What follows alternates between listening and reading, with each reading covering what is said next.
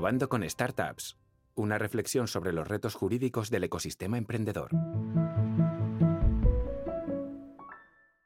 Hola a todos y bienvenidos a Innovando con Startups, una serie de Cuadracasas Audio, impulsada por Cuadracasas Acelera, en la que respondemos inquietudes del tipo ¿es posible innovar en un sector regulado? ¿En qué deben fijarse las actividades apalancadas en tecnologías disruptivas? Bien, en el episodio de hoy vamos a explorar cómo la tecnología y la innovación están revolucionando la práctica legal. Descubrimos cómo estas innovadoras tecnologías, el famoso Legal Tech, ¿no? está transformando la forma en que se ejerce la abogacía, mejorando la eficiencia, la accesibilidad y la calidad de los servicios legales. Para ello nos acompañan hoy Derek Luz, CEO y cofundador de Parallel, una startup de software legal que fue una de las que pasó por nuestro programa de aceleración hace ya más de tres años y que después decidimos probar, pilotarla en nuestro programa de, de Fast Track también. ¿no? También nos acompaña Elsa Gómez, ingeniera y una auténtica pionera en la aplicación de la tecnología Legal Tech en Cuatro Casas. Bienvenida y bienvenido. Gracias, Francesc, y a Cuatro Casas por invitarme y un placer volver a estar en la casa aquí contigo y con Elsa. Muchas gracias, Francesc. Un placer estar en este episodio con vosotros. Muy bien. Derek, tú como abogado, nos conocíamos ya hace bastante antes de que existiera Parallel, ¿no? Pero cuéntanos, ¿qué es Parallel y cuál fue la motivación de su creación? Pues Parallel es una plataforma todo en uno para las operaciones legales y de compliance. ¿no? Ayudamos a equipos legales, de compliance y de operaciones a automatizar procesos de Know Your Customer, onboarding y firma de contratos. Paralel al final nace de un problema que sufría en mis propias carnes ¿no? cuando trabajaba en esta casa como abogado y básicamente porque dedicaba mucho tiempo ¿no? a, a, perseguir a mis clientes por correo electrónico para conseguir todo lo que era la documentación ¿no? que yo necesitaba pues, para hacer la renta, para cualquier otro tipo de, de asesoramiento. ¿no? Muy bien, y ahí en el ámbito legal la, la seguridad es siempre un, una preocupación relevante. ¿no? ¿Cómo garantizáis la confidencialidad, seguridad e integridad de los datos y los documentos que se comparten, Derek? Efectivamente, ¿no? es muy importante y, de hecho somos muy conscientes de ello. Para construir una legal tech, yo diría que es, que es de las primeras cosas que hay que tener en cuenta. Entonces, eh, para empezar, nosotros ya eh, decimos que la seguridad empieza desde el, el, diseño de la propia aplicación y todo lo que es la infraestructura que, que nosotros elegimos. ¿no? De hecho, aunque tengamos que pensar en lo que es la, la experiencia del usuario, a, a, veces hay que sacrificar algunas cosas para tener en cuenta la, la seguridad. ¿no? Uh -huh. Y en cuanto a lo que es la, la infraestructura, hay, hay, muchos frentes, ¿no? Pero por poner algunos ejemplos, pues tenemos que ser muy conscientes del tema de encriptación, todo lo que es la redundancia de la información, la, los firewalls, las copias de seguridad, aislar redes y, y restringir incluso puertas de acceso, ¿no? Estupendo. Elsa Derek nos habla de, de, compartir datos y documentos, de mejorar la colaboración y eliminar fricciones de, de los procesos. Tú fuiste quien lideró el, el, proyecto, piloto hace ya eso, más de tres años. ¿Y cuáles eran los retos que se enfrentaba al despacho que llevaron a la implantación de una solución tecnológica como, como esta? Bueno, pues en ese momento nos centramos en un caso de uso concreto, como ha dicho antes Derek, uno de los procesos más importantes del despacho en ese momento, que era eh, más conflictivo en algunos temas, que era el Know Your Customer, Know Your Client. Es el proceso que tiene como objetivo recopilar de nuestros clientes toda la información necesaria para identificarlo y cumplir con la normativa vigente. El compliance. El compliance, sí. En este momento, pues básicamente los retos a los que nos enfrentábamos con, con, automatizar ese proceso, utilizando Parallel, principalmente eran dos, básicamente dos. Uno era ganar eficiencia en ese proceso. Hay muchos players, muchas personas que estaban involucradas, una de ellos pues, socios, clientes, assistants, unidad técnica, mucha complejidad en la colaboración y en la forma de obtener esa información, muchos esfuerzos de recogida de esa información y recopilación. Y aparte, pues mejorando este proceso también teníamos otro reto que era el mantener la satisfacción de nuestros clientes. Estábamos requiriendo mucha información y, cuanto más estructurado, más organizado y más controlado lo tuviéramos y solamente aquello que era imprescindible, pues que les llegara a ellos, pues mucho mejor. Así nos permitía trabajar con ellos en operaciones lo antes posible. Derek, aquí ese seguimiento de acciones que nos costaba mucho tiempo y esfuerzo, la automatización a través de RPA es escalable. ¿no? Entonces, ¿en qué tipo de procesos creéis que aportáis más valor? Bueno, estrictamente, ¿no? yo, lo que digo es, Parallel no es un, RPA, ¿no? RPA viene de, Robotic Process Automation. Nosotros, de hecho, nos definimos más como un DPA, ¿no? un Digital Process Automation. Un poco aquí, por dejar ¿no? que, que, la gente entienda la diferencia, básicamente el RPA requiere como... Hay un robot, es como si hubiera un robot, y consume como un ordenador. Necesitas poner un equipo para que pueda funcionar. Entonces nosotros, la diferencia es que en el DPA, nosotros automatizamos todo por detrás. ¿no? Para eso requiere que entendamos muy bien el negocio. Y eso sí que hace que seamos eh, mucho más escalables, ¿no? porque en lugar de ocupar un puesto de ordenador, por detrás somos capaces de lanzar pues, miles de procesos simultáneamente. Entonces, en ese sentido, sí, somos eh, escalables. ¿no? Y ahí, ¿no? Eh, donde Parallel aporta más valor es realmente en aquellas tareas ¿no? que son más manuales y repetitivas, que involucran mucho intercambio de, de correos entre empresa, abogado y el cliente, ¿no? porque ahí somos capaces de controlar en cada momento qué hay, qué no hay, ¿no? y, y mostrar ¿no? a través luego de, de, la interfaz de una forma muy sencilla para que todo el mundo sea consciente ¿no? de, de, ese avance del proceso. Si bien en, en muchas veces es fácil ¿no? el, el, el justificar el impacto y los ahorros, ¿no?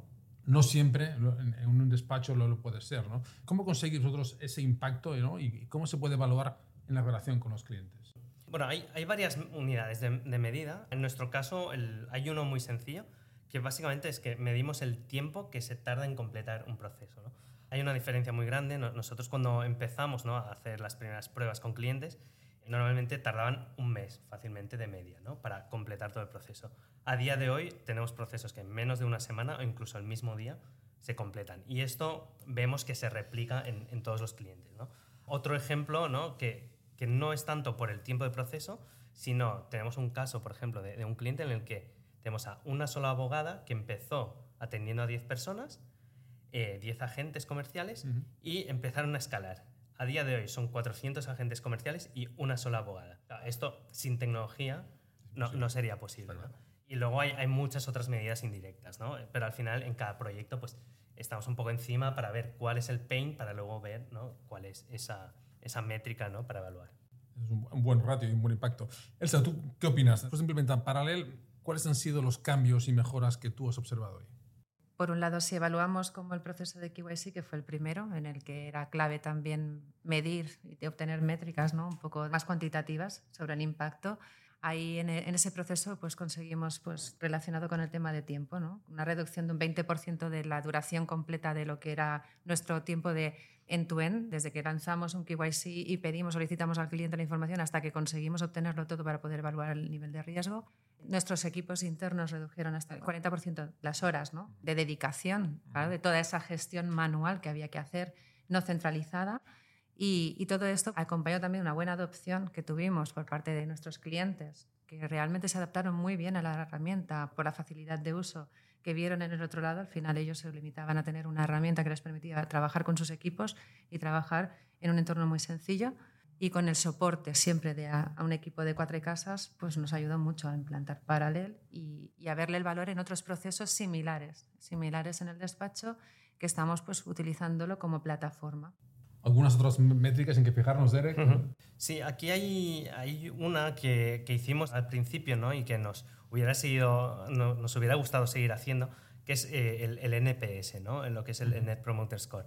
Yo creo, ¿no? para el mundo del legal tech es muy importante ¿no? cuando trabajamos con, con usuarios o, o, con clientes incluso. Al final, el NPS no deja de ser una medida ¿no? que trata como de objetivizar ¿no? el valor y la experiencia que, que aportamos a, al cliente, aunque realmente muchas veces es difícil ¿no? ponerlo. De hecho, nosotros aquí a día de hoy, en muchos casos no podemos medirlo porque no, no tenemos esa relación directa con el cliente final, pero sí que es cierto que eh, hay un mensaje que nos llega muchas veces, es, eh, no sé cuánto tiempo me estáis ahorrando, pero es que me habéis cambiado la, la vida ¿no? Y, y, no podría volver atrás sin parar. Yo tampoco. Eh, no, hace unos años, Elsa, hablábamos sobre cómo el sector legal conocido, que, que es tradicional, ¿no? que es un tópico demasiado típico, pero es verdad que lo es, había empezado ya a digitalizarse ¿no? y transformarse. Y hablamos mucho de esa gestión del cambio. Aquí, Elsa, en Cuatro Casas se ha fomentado una cultura de innovación que combina formación, procesos, uh-huh. sistemas y, y, recursos tecnológicos ¿no? Para mejorar ese, dicha gestión. ¿no? ¿Cómo has vivido tú desde dentro esta evolución en los últimos años?